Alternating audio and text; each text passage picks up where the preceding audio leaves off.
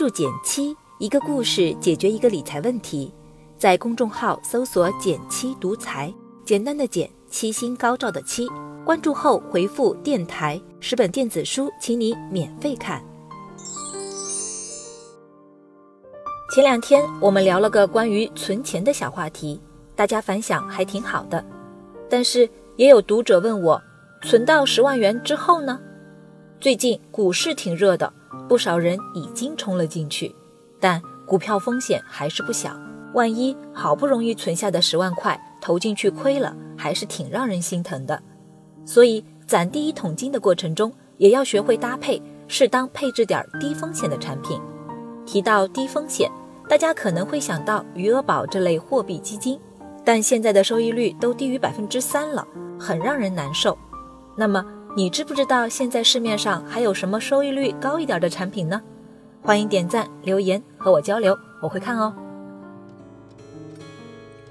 我替大家搜罗了一些低风险的新型银行存款，平均收益在百分之四左右，有的甚至接近百分之五。在现在这个市场环境下，还是挺值得关注的。不过，作为新型存款，细节不少，也不是没有风险。为了能为大家解释清楚。我总结了这种产品的两大类玩法，接下来就来详细介绍一下。只不过开始之前，我还是要做个免责声明：这些产品仅仅是个小科普，不涉及任何推广，也没有任何利益相关。因此，听完之后也请你把选择权留给自己。只有结合自己的实际情况，才能选择出真正适合自己的产品。投资有风险，选择需谨慎。我们先来看第一类。是以存取的灵活性取胜的，像京东金融上比较火的周周利系列就是代表。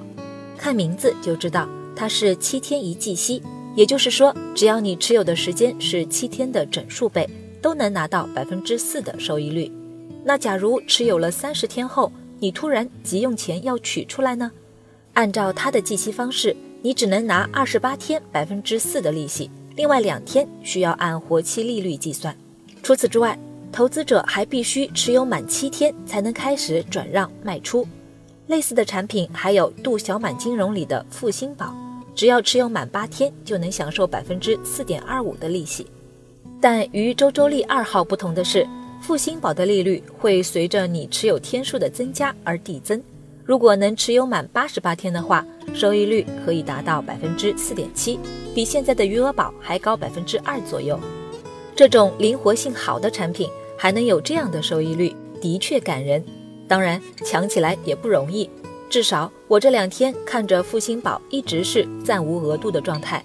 感兴趣的朋友可能需要设个闹钟，拼个手速。假如你手上有一笔可能最近一年也用不上的闲钱，不妨考虑一下第二类玩法的产品，收益率更高。同样是在京东金融上。我就发现了这么一个年收益率高达百分之四点九六的存款产品——一联智存。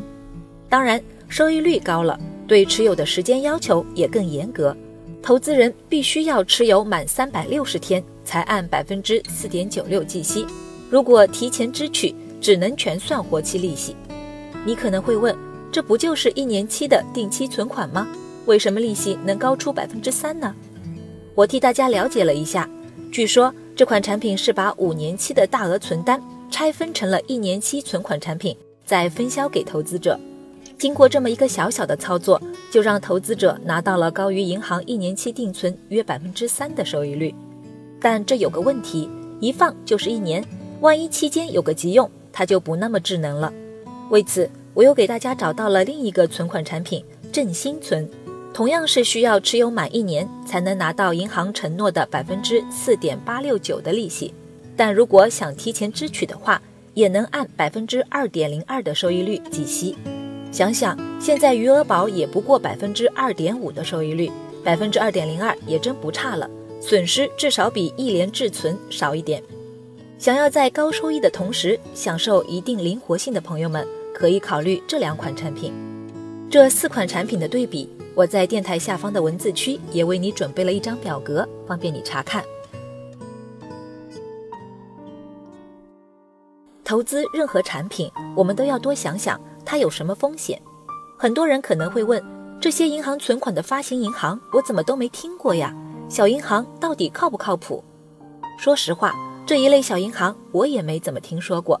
但国家有存款保险制度，只要是银行存款，单人在单个银行五十万元以内的存款，哪怕银行倒闭，也能百分之一百的赔付。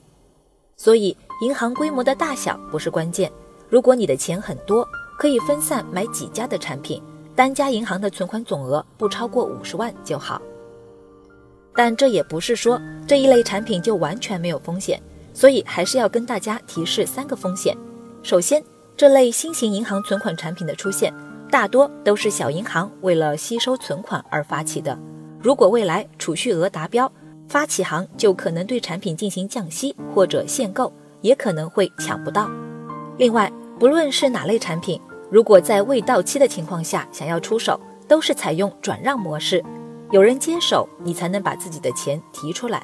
万一一时半会儿没人来接盘，这只能干着急了。最后，这类新型银行存款其实目前在政策上还比较模糊，所以未来是不是会被叫停也不好说。总之，如果确定要买，还是且买且珍惜吧。好了，今天就到这里啦。右上角订阅电台，我知道明天还会遇见你。微信搜索并关注“减七独裁，记得回复“电台”，你真的会变有钱哦。